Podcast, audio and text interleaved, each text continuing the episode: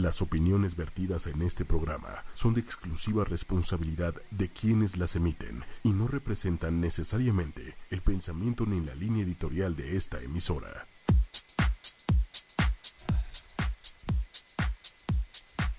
Buenos días, señores. Aquí estrenando set con Eduardo Walsh. Ah, ¿verdad? Lili, buenos días. ¿Cómo estás, Eduardo? Bien, sí se escucha bien, sí, ¿verdad? Sí. Me, me, me, me parece chistoso que te preocupe, porque antes casi todos usábamos audífonos para poder saberlo. Pero a ti nunca te gustaron. No. Entonces estás igual que antes. ¿Sabes, sabes que el, el ponerme los audífonos, siempre tengo la imagen, y los que somos más grandes se acordarán, hace muchísimos años, Jacobo Zabludowski, en sus programas de 24 horas, siempre salía con audífonos. A cuadro. Como de 24 horas. Yo Sí, me así- quedé en las así noticias. llamaba el programa 24 horas, Ah. el programa de noticias. Ah, y siempre salía con sus audífonos. Entonces se me hacía como una imagen chistosita. Este, entonces, simplemente al ponérmelos me imagino esa imagen y digo, no, No. creo que no va. confío en que se escucha. Confiamos en que se escucha. ¿Y cómo estás? No se ve, lo que se ve no se juzga, Lili. ¿Qué tal, eh? ¿Qué tal? Ya uno no puede ni preguntar cómo es. Este es a cámara, esa cámara. Ya uno no puede ni preguntar, ¿no? Muy bien, yo creo que está muy bien. ¿Ustedes? Ah, ¿Y qué nos traes el día de hoy, Eduardo? A ver, primero, ¿qué quieres? ¿Noticias? ¿O? O sea, ¿cuáles son las opciones? Sí, noticias, quiero noticias. No, a ver, opciones puede haber muchas. Pero empecemos por noticias. Venga. Eh, realmente económicas no hubo, no hubo muchas. Eh, sigue circulando un poco el tema de lo que hemos hablado, eh, cómo están las tasas de interés, el tema fiscal. El dólar sigue arriba, el ¿no? dólar sigue arriba, este, va a seguir, va a seguir arriba, presionado mucho tiempo en lo que se resuelve el tema del, del Tratado de Libre Comercio.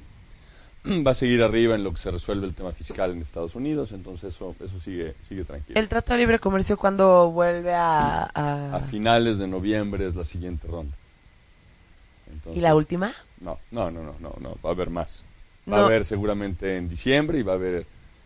eh, eh, Se supone que tendría que haber otra en diciembre, pero como esta de noviembre va a ser los últimos días, los últimos días de diciembre, pues Navidad, Año Nuevo y esto, y hay algunas personas, no, no mencionaré cuáles, pero hay algunas a las que no les gusta trabajar en diciembre, entonces probablemente lo brinquen hasta enero. Entonces. Pero no es un número definido de rondas. Es si se necesita no, más. sí, había, Ah. había un número, creo que eran siete rondas las que eran iniciales. Eh, se pensaba que se iba a resolver muy rápido, la realidad es que no. Yo creo que subestimaron a los contrincantes o a los... Se les olvidó que estaba Trump de por medio, chance. No, es que de repente se les olvida que, que hay personas enfrente de la mesa. Entonces, eh, si todo fuera una decisión unilateral sería mucho más sencillo. Eh, entonces yo pienso que se va a ir hasta enero, febrero, por ahí, marzo. eh, si es que se, se sigue acomodando todo, ¿no? Y, y fuera de eso, pues el tema de las campañas presidenciales, cada vez se, se pone más, más complejo el panorama, el escenario político. Los, los candidatos independientes que iniciaron, digamos, su recorrido de recolección de firmas hace un- unos días, eh, llevan muy poquitas, muy pocas firmas recolectadas. Eh, no sé si sea una estrategia de tenerlas guardadas y a la mera hora sacarlas y esto, pero, pero bueno, se antoja, de por sí se antoja que sea complicado el que las junten y que las junten tantas personas, pues se antoja más complicado, ¿no? Entonces, Y nos pregunta Manuel Palacios, que le mandamos un abrazo, que qué va a pasar con el dólar en los próximos meses. este, bueno, O sea, claramente Eduardo no es como brujo y tiene su bolita de cristal, aunque yo sí lo creo, pero es bastante acertado. sí, a ver, si, si no tuviéramos a la sazón el tema fiscal y tuviéramos el tema del TLC, ¿Nos recuerdas un poco el tema fiscal? En, en Estados Unidos eh, mandó una iniciativa a Trump para bajar el- los parámetros fiscales, que las empresas paguen menos, entonces eso está bene- beneficiando y fortaleciendo al dólar. Entonces, si no estuvieran esos dos temas, el dólar seguiría seguramente en los 17 medios, 17 altos, por ahí estaría. O sea, bajaría de 19 a 17 y cacho. Si, si- si eso no existiera, Ah, pero, o sea, si eso no hubiera sucedido. ok, ok. El tema es que como están estos dos temas puestos en la mesa, eh, el dólar se presionó y está en los 19 medios por ahí. Eh, yo pienso que va a estar así, o sea, va a cerrar el año cercano a esos niveles. Eh, no, lo veo, por lo menos no lo veo abajo de 19 de aquí a que termine el año. Probablemente si se resuelve rápido el TLC, el- el- el acuerdo del Tratado de Libre Comercio, se va a liberar presión del tipo de cambio y va a bajar, seguramente a niveles de 18 y, y algo más. ¿Podría ser que, que los de por allá tengan como estrategia justo eso? No definir el tratado para que el dólar gan- parezca que gane fuerza.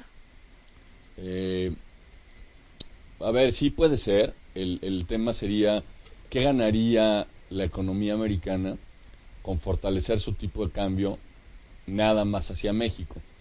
Eh, si lo fortaleciera hacia, hacia, hacia afuera y tuvieran una estrategia importante de monedas, a lo mejor. Pero eh, Estados Unidos es una economía deficitaria. Estados Unidos es una economía en donde el principal acreedor que tienen es China. La mayoría de sus bonos están posicionados en China. O sea, China es el que más le debe. Exactamente. Así no somos, Unidos- no somos los que más les debemos. no, no, no, no, no. Estados Unidos al que más dinero le debes a China. Ah, claro, O sea, claro, claro. Eh, acuérdate que los países se financian con los bonos que emiten. Estados Unidos emite bonos del Tesoro. Tradicionalmente siempre han sido un refugio para el aspecto económico, para que sentir certidumbre de la economía. Y China, gran parte de sus reservas económicas las tienen invertidas en bonos del Tesoro. Y dime algo, ¿nosotros somos los que más le debemos? a Estados Unidos. A ver, lo ves que México le debe a diferentes organismos. No, no pudiera contestarte ahorita eso, porque dentro de la deuda que tiene México, una parte es deuda interna, que la tienen certificados de la tesorería. Otra, otra parte es lo que le llamamos la deuda externa. No necesariamente es con una entidad específica. Eh, le- debe a bancos, le debe a, a instituciones como el Banco Interamericano de Desarrollo, Fondo, eh, Fondo Monetario Internacional y así. Entonces, no necesariamente es que le deba a un país, le debe a diferentes entidades en el extranjero. Así es como funcionan las deudas. Ok. Eh, en, en Europa, por ejemplo, muchos de los bonos que emiten algunos países sí los compran. Por ejemplo, los bonos que, emi- que emitió Grecia antes de que pasara el tema de los PICs y que eh, hubiera el problema económico fuerte en, en Europa, parte de sus bonos los tenía Alemania, parte de sus bonos los tenía Inglaterra. Oye, y por cierto, hablando un poco de Europa y por allá, ¿qué pasa con España? ¿Qué pasa con Cataluña? Todavía no. Hoy, hoy había una, una rueda de prensa en donde el presidente de, la, de, la, de Cataluña iba a dar una noticia. Se El presidente de Cataluña, qué fuerte. No, bueno, es este, el, como El el, el líder del ah. gobierno, sí, este. eh, se, se especulaba que iba ya, a, a, digamos, a, a promulgar la independencia de Cataluña. Había mil reporteros esperando y anunciaron que se cancelara. Entonces, yo creo que, a ver, probablemente ya se dio cuenta que la presión de España, del gobierno español y la presión de Europa es mucha y que tal vez no midió sus fuerzas adecuadamente y que no le conviene eh, tomar una decisión como la está tomando. Exacto. Y de la otra parte, bueno, de la otra, la otra noticia que vimos la semana pasada, ¿te acuerdas? De la renuncia. Del fiscal Sí. tiene la Cámara de Senadores, tiene el Congreso un, un periodo de 10 días para poder determinar si procede o no procede, si lo reintegran a su posición. Pero espérame, porque fueron dos. Uno fue renuncia y a uno lo ocurrieron, ¿no? No, no, no, o sea, lo, lo, lo corrieron al fiscal. Ah, ah, ¿y quién fue el que al- al de- renunció? Al de, la, al de la Profepa. Ajá. Sí, ese, ese lo, lo sacaron y el que renunció fue el procurador. Sí. El procurador fue el que renunció. Eh, por, por no conciliar con las ideas de algunos otros miembros del gobierno. Y al que quitaron, aparentemente lo quitaron por meterse en una investigación de Lozoya, el que era el anterior director de Pemex. Sí. Entonces... Pero eso no está mal, ¿no? Resultó que este cuate robó mucho dinero. Sí, no, no, a ver, no, no- no- no está mal el que lo quieran investigar. Pareciera un poco turbio el cómo se dieron las cosas y es lo que va a analizar el Senado. ¿Y crees que ha sido un pretexto para que lo corrieran? Mm. Quiero pensar que sí. Sin embargo, el Senado fue el que aceptó que entrara, entonces es este es, complejo. Eh, la realidad es que tiene, tiene una suerte interesante lo que es la política en México, porque eh, podríamos llamar que es un poco kafkiana. Este, quien, quien no entienda un poco la frase kafkiana, que lea de Frank Kafka el libro que se llama Metamorfosis. Y después de leerlo, con claridad va a entender lo que significa Kafka. es kafkiano. Este, eh, sí, es, es difícil de entender la política aquí en México. De por sí es difícil de entender la política, la de México es más complicada aún todavía. Sí, cañón, porque hay mil factores.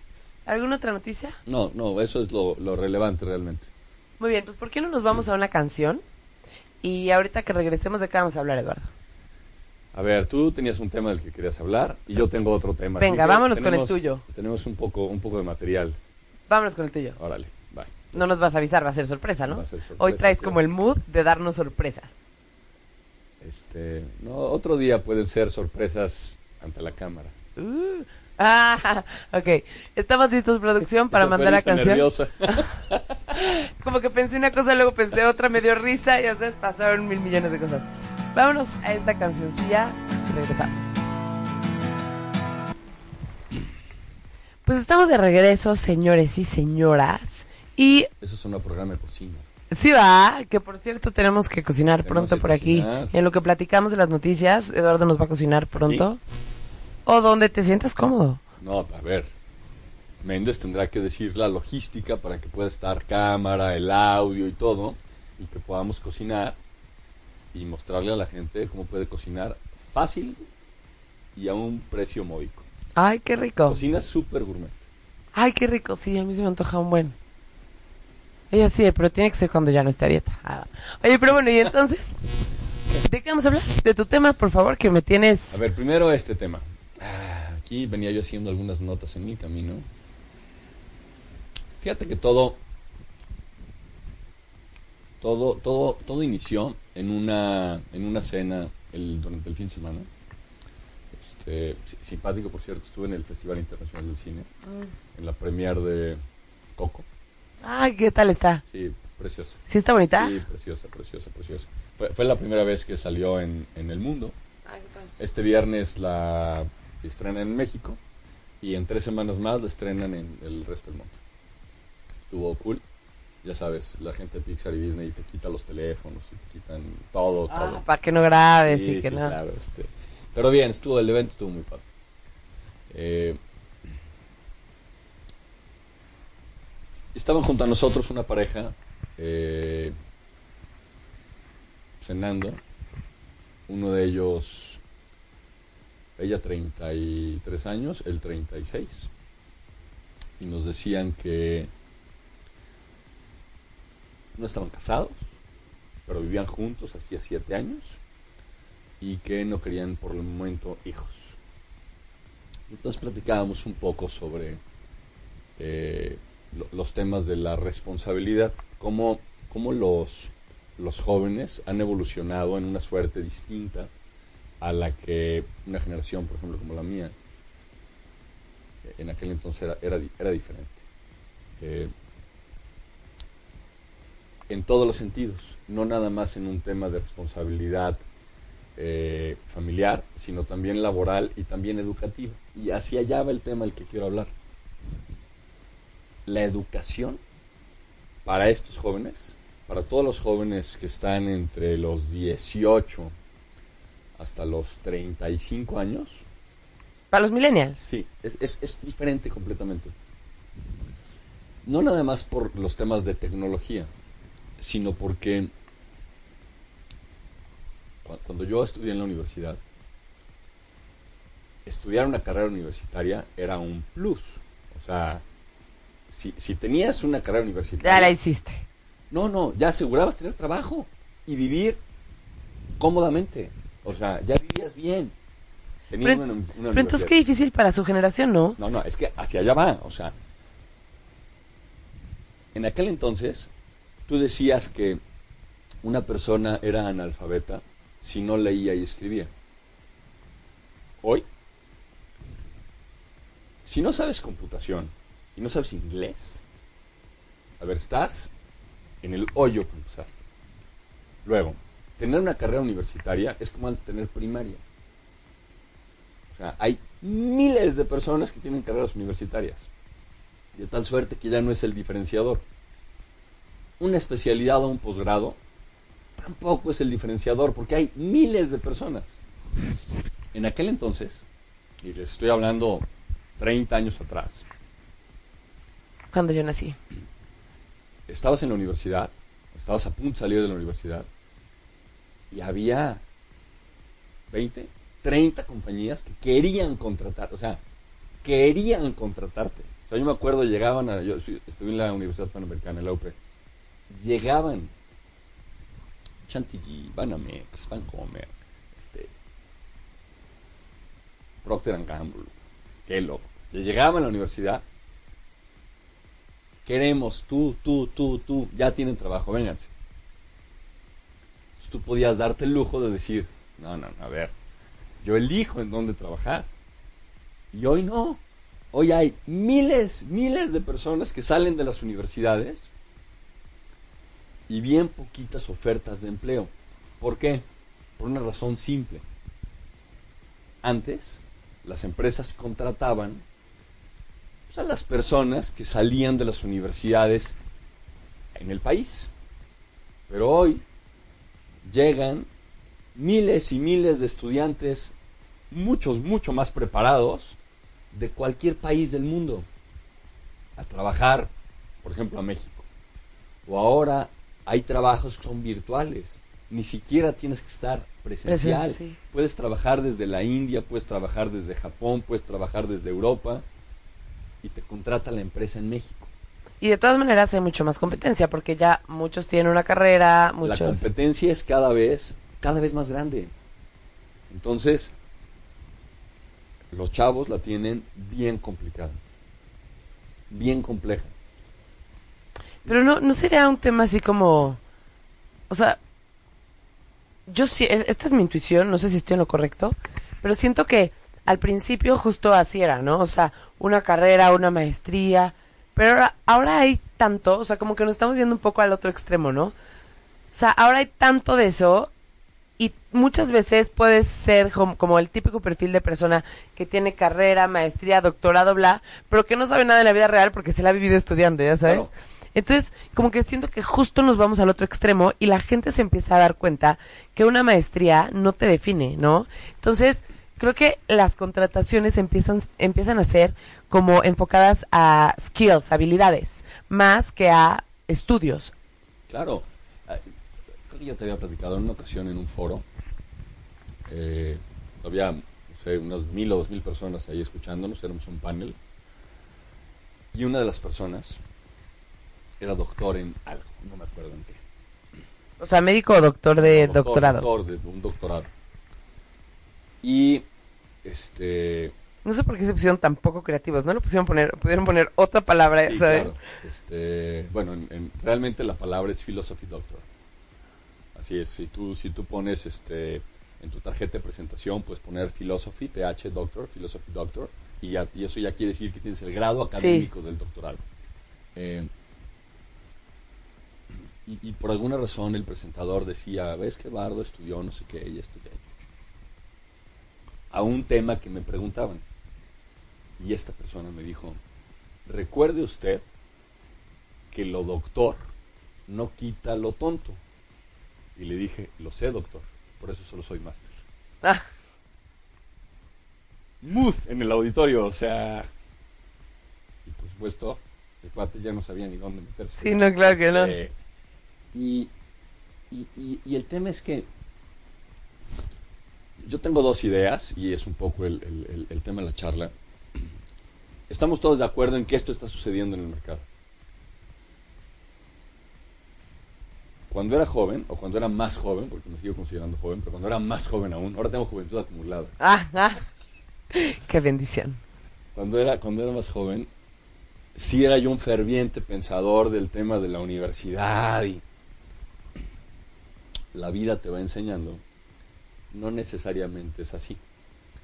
No estoy diciendo que sea mala la educación. No, no, no. La educación es buena. No sé si la educación tradicional, esa yo creo que es la que no está bien. Si tú quieres un tema de aprendizaje, esa será la segunda esfera que ponga aquí, que lo decías un poco, el tema de la experiencia, la parte empresarial. Pero la otra, si lo que quieres es, que hay muchísimos, muchísimas personas que estudian para un fin nada más. ¿Cuál crees que sea? ¿Tener un título? No. ¿Para colgarlo? No, pues no sé, ¿para qué? ¿Para qué estudian las personas? ¿Para encontrar trabajo? ¿Y después qué? ¿Jubilarse? Ah. ¿Tener trabajo para qué? ¿Para casarse? No, ¿para obtener qué? ¿Dinero? Claro. Ah. Claro. Las personas trabajan, estudian y Ah, sí, trabajan tienes- para tener dinero. Tienes razón, mucha gente... Bueno, no estaba tan mal. Estudian para tener trabajo y así poder tener dinero. Claro, a ver. Pero no es ni la mejor ni la más rápida de las Ni la única. Ni la única. En una ocasión, en una conferencia, les preguntaba a, a un montón de chicos: ¿Quién quisiera tener mañana un Ferrari? Y todos. Todos levantaron la mano. Entonces, ¿Para qué? Pues lo vendería y me compraría una casa. Lo vendería y me iría de viaje. Lo vendería y... Y nadie, nadie me dijo, toda mi vida he soñado con tener un Ferrari. Me he subido, lo he probado, sea que huele, me visualizo, me imagino manejando con mi pareja un Ferrari. Estoy seguro que por eso ninguno de ellos lo tiene. Porque si hubieran tenido una idea clara de qué querían, pues entonces lo hubieran conseguido. Por eso es que todos estos chicos o estas personas que quieren como finalidad última el dinero, están errando el camino. Si lo que quieres es conocimiento, vamos, hoy hay 18 formas diferentes de aprender más que ir a una universidad. Te metes al Google y puedes obtener cualquier tipo de conocimiento. Sí, sí, sí, dijiste algo muy interesante y sí es cierto. Porque si lo que buscas es el dinero, el dinero por sí solo no te genera emoción, Claro, no. ¿no? No, te genera un sueño. Pero si, te, si, si lo quieres para algo, te impulsa mucho más Claro. el pensar en eso. Claro, hay- te- una de las conferencias que doy se llama El dinero y las emociones. Mm. Y llevo a las personas a entender y a quitar el vínculo que hay entre la parte económica y las emociones. Las personas cuando tienen un problema de dinero económico, ¿cómo se ponen? Mal. Mal, tristes, lloran. No. Solo hay una forma de resolver un problema económico. Un problema de dinero solo se resuelve Con dinero. con dinero. Solamente. De nada te sirve llorar. Sí, sí es cierto. Entonces, si yo quisiera dinero, ya habíamos hablado creo que de este, de este punto específico. Una universidad te cuesta pesos más, pesos menos, por ahí como entre 60 y 90 mil pesos el semestre, dependiendo la universidad, 100 mil pesos el semestre, 10 semestres, un millón de pesos. Un millón de pesos traído a pesos de hoy, a valor presente, descontando ahí con un poco de inflación y tasa de interés y todo, probablemente son como 750 mil pesos hoy, 700 mil pesos hoy. Si ese dinero yo lo invierto, la utilidad y la ganancia que me va a dar cada mes probablemente va a ser en un negocio bien pensado y bien montado y todo, a lo mejor puedo obtener unos 25 mil pesos al mes. Un chavo hoy recién egresado, si le pagan 12 o 15 mil pesos, va de suerte. Entonces, Pero también es parte del mercado, porque pues la gente no contrata muchas veces si no está, si no estudiaste nada. No necesariamente. No necesariamente, pero muchas veces sí. O sea, yo siento que Claro, pero entonces haz tu propia empresa. sí, eso sí. O sea, eh, entra en una suerte de emprendimiento. Y la otra, que este va para las universidades. ¿Quieres seguir teniendo gente en las universidades? ¿Quieres seguir siendo tú el que marque Guía la pauta y el educación. que guíe? Perfecto. Cambia el modelo educativo. Únete a, los, a las empresas. Pero cámbialo radicalmente. Radicalmente. No permitas, o sea, porque antes te permitían, algunas universidades siempre te permitieron trabajar. Por ejemplo, donde estudié yo siempre podíamos trabajar. Pero algunas te permiten en algún momento por ahí del semestre Quinto trabajar y otro luego prácticas. No, no, no. A ver, como materia Materia de todos los semestres es trabajo. De mis materias es trabajo, o sea, parte de tus horas educativas vas a estar metido en una organización aprendiendo y trabajando. Si te van a pagar o no, no lo sé. Igual hay una suerte de acuerdo donde te pagan como un becario o algo así. Pero tú vas desde el día cero, vas a aprender. Sí, la verdad es que sí estoy de acuerdo. Y cuando terminas la carrera, ¿qué crees que pase? Llevas cinco años de carrera, Cinco años de experiencia. Terminaste administración, mercadotecnia, derecho, ingeniería, la que quieras. Tienes cinco años trabajando en una empresa y lo más natural es que te digan, quédate a trabajar aquí, aquí está tu oferta de trabajo. Y seguramente fuiste ganando más conforme fuiste avanzando. Si las universidades pensaran en eso, habría muchísimas más empresas, porque entonces habría más generación económica. Sí, sí, es cierto. Pero están pensando desafortunadamente, hay algunos esfuerzos incipientes, pero están pensando desafortunadamente nada más en ellos. Te van a decir... ¿Por qué es- no les conviene hacer lo eh, otro? es que, a ver, no, lo que es que te van a decir es que los valores tradicionales de la educación, eso está bien, eso está bien, pero que no vengan a platicarme y adorar la píldora, o sea, no. A ver, ¿cuál es el propósito de la universidad? Verdaderamente, debería ser formar personas en, en- en temas de aprendizaje. Bueno, el aprendizaje ya no está en las aulas, el aprendizaje está en las empresas. Sí, 100%. Entonces, cada vez hay más maestros que son empresarios, que trabajan en la, en la vida privada o pública y van y transmiten los conocimientos. Pero ya esa suerte de que el maestro está enfrente y el alumno aprende, repite, eso ya no existe. O sea, el- el- la comunicación persona a persona siempre es importante y siempre se va a necesitar. Pero yo necesito que el alumno, desde el principio, tenga esa necesidad de poder Sí. permearse de todo el conocimiento. Y si me apuras tantito, yo empezaría desde la secundaria.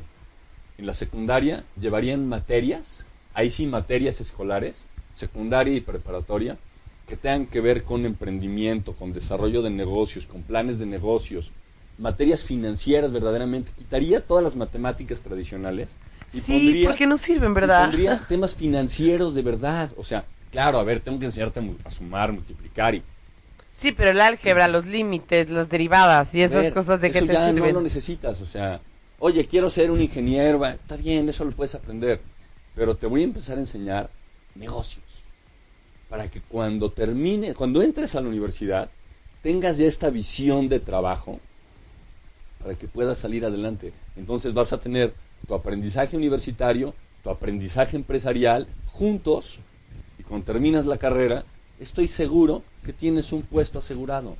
Sí, pero y a ver, esto es no cambiando un poco el tema, pero me quedé pensando hace rato que tú decías que antes era diferente, ¿no? O sea, que si estudiabas una carrera, pues ya, la estudiabas y afuera había gente esperándote A trabajar. para, ajá.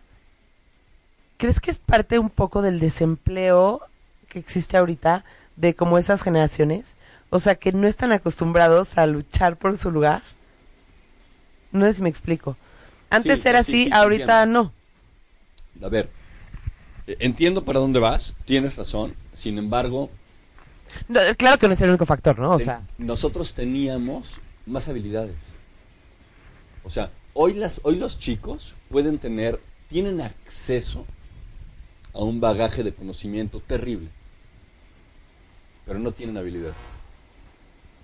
Tú sueltas a un chico ahí, sin nada, sin un elemento tecnológico, y probablemente no va a poder comer al día siguiente.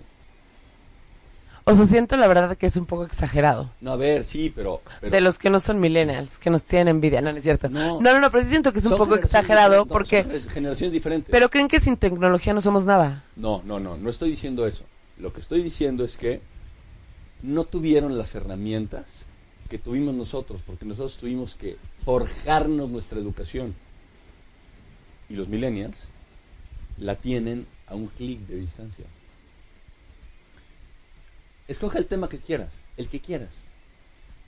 Ponlo en Google, con un clic, 10 segundos después, conociste el tema. ¿Estás de acuerdo? hace 30 años yo quería conocer un tema y tenía que fumarme tres o cuatro días en una biblioteca leyendo, primero encontrando y buscando libros y leyendo todos los libros para poder entender de ese tema. Hoy te lo dan digerido. Ajá, y está muy bien, pero, o sea, ¿qué tipo de habilidades no tenemos? Ok, no leemos tanto, estoy de acuerdo, no leemos tanto. Pero ¿qué más? ¿Ya sabes? O sea, ¿por qué, ¿por qué vamos a tener menos habilidades? O sea, más bien a lo mejor tenemos habilidades diferentes, ¿no? Porque también tener toda la información al instante y todo eso te genera otras habilidades. da otras ventajas, claro. Ol- olvidemos un poco ahorita el, o dejemos de lado un poco el desempleo en mi generación. No, el desempleo en los recién egresados. El nivel de empleo que tenían los recién egresados hace 20 o 30 años contra el que tienen hoy es abismal. Y Entonces, ¿qué propones? O sea, si la educación, el modelo educativo no cambia por el momento, Es que, es que antes, lo que, al, al punto que quiero llegar es que antes salir de la universidad garantizaba un empleo. Hoy no. Hoy no lo garantiza. y, y, cambiar No el lo modelo, Porque el modelo es equivocado. Porque tiene que ser un modelo empresarial, desde abajo. En no me importa si en- estás en primer semestre de la carrera y estás ayudando a cargar cajas en una empresa. No importa sí, no. pero estás aprendiendo. Estás viendo a los que saben, viendo a los que conocen. Y cuatro o cinco años después vas a tener tanta información de la empresa, muchísima más de, de los negocios que lo que pudiste haber aprendido en la universidad. Sí, pero estás de acuerdo que cambiar el modelo edu- educativo depende de instituciones superiores, sí, no depende de nosotros. Hay países que lo hacen. ¿eh? ¿Lo hizo Noruega? Lo Suecia. tiene Alemania, lo tiene Suecia, lo tiene Noruega, lo tiene Finlandia, lo tiene Japón. O sea, o sea, hay países, los países desarrollados, que pensaron que tienen que cambiar el modelo educativo. Ahorita nos, nos dice a Mauri que le mandamos un abrazo muy, muy, muy grande. Un medio abrazote a todos en cabina. Genial tema. Yo pienso que la herramienta que tienen actualmente los jóvenes de hoy para estudiar están siendo desaparecidos ya que a pesar que tienen un mundo de dónde sacar información, cada vez se interesan menos en ser emprendedores. Claro. ¿Sí crees que cada vez se interesan, se interesen menos en ser emprendedores? Yo- no lo yo- sé, Mauri. Yo, yo creo, O sea, yo creo que al revés. O sea, yo creo que existe cierto interés cada vez más grande por ser emprendedor Sí, porque es tienen- acatarte menos a claro, reglas. pero tienen un problema. Y ahí sí no me dejas mentir. Venga. La inmediatez. Sí, eso sí.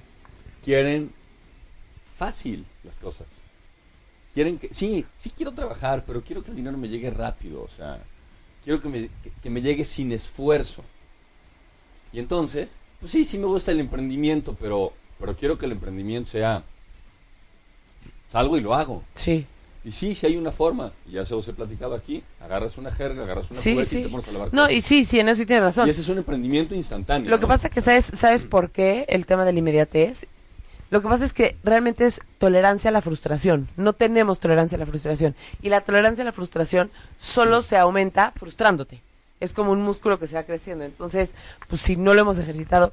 Ahorita me están escribiendo eh, una persona que dice, mi hermano tiene maestría, es ingeniero y le ofrecen puestos de cinco mil pesos en Walmart. Pero entonces, regresando a ese tema, nosotros no podemos cambiar el modelo educativo, podemos empujar, ¿no? Para que lo hagan. Podemos empujar, claro. Desde las empresas podemos empujar. Claro. Y las universidades tendrían que empujar también. Pero no, yo no lo puedo decidir, digámoslo así. ¿Qué No, no, propones claro. para los recién egresados? Porque, o sea, chécate eso, una maestría que te propongan cinco mil pesos, o sea, no es negocio. A ver. No es, Es el peor negocio. No sé si él o su familia pagó la universidad y la maestría, pero quien lo haya hecho es el peor negocio de la historia. O sea, financieramente hablando fue un mal negocio. fue un súper mal negocio. Sí, Entonces, claro. ¿qué propones para los recién egresados? Hay muchísima oferta, hay... ¿Qué?